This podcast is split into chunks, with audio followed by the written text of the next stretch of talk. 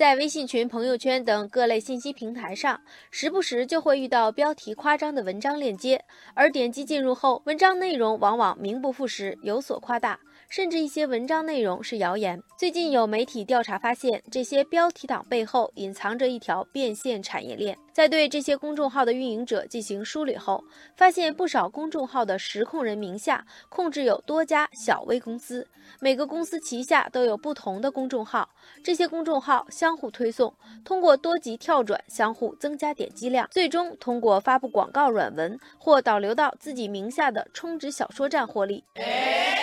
网友全全说。每次打开家族群，总会有长辈发送各式各样的标题党文章，大部分都是各类伪科学。网友晴天说，夸大是标题党文章最典型的特征，而夸大与生活息息相关的事实更容易获得读者关注。事实上，这些吸引眼球的文章背后是流量变现的灰色产业链。这类广告推广形式在业内被称为接文案，且在发布后不会注明推广字样。发布文案的价格为订阅号两百元一万粉丝，服务号七百元一万粉丝。与此同时，这一推广形式还衍生出了不少中介，比如有的中介认识养生、女装等公众号，就可以承接包括减肥、痛风、小说、燕窝等各种文案内容。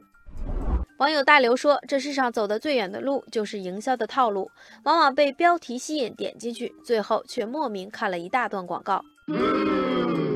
新媒体从业人员熊本熊说：“有时低俗内容确实能够带来流量，即便有被审核毙掉的风险，但因违法成本低，还是有很多人愿意尝试。当然，还有一些公众号本来就是由一家公司在背后运营，左手到右手相互引流推荐，做大粉丝群之后再去接单。说白了，这些标题党已经属于批量生产，背后有专业团队经营。”一位熟悉公众号运营的网友北冥有鱼说：“只要有粉丝接小广告、软文推广，这些标题党等不是很规范的公众号就有了自己的市场空间。”网友瑞瑞说：“互联网违法广告的引流发布以及广告主、广告经营者等主体大多不在同一个地方，仅仅处罚一个环节，既难以取证，也难以达到震慑效果。违法者只需换个地点注册公司，换个服务器或虚拟机就可以重新开张，监管很难到位。”网友无界说：“不好说，未来标题党是不是依然还在路上？希望相关部门能尽快出台有力措施，打掉完整产业链，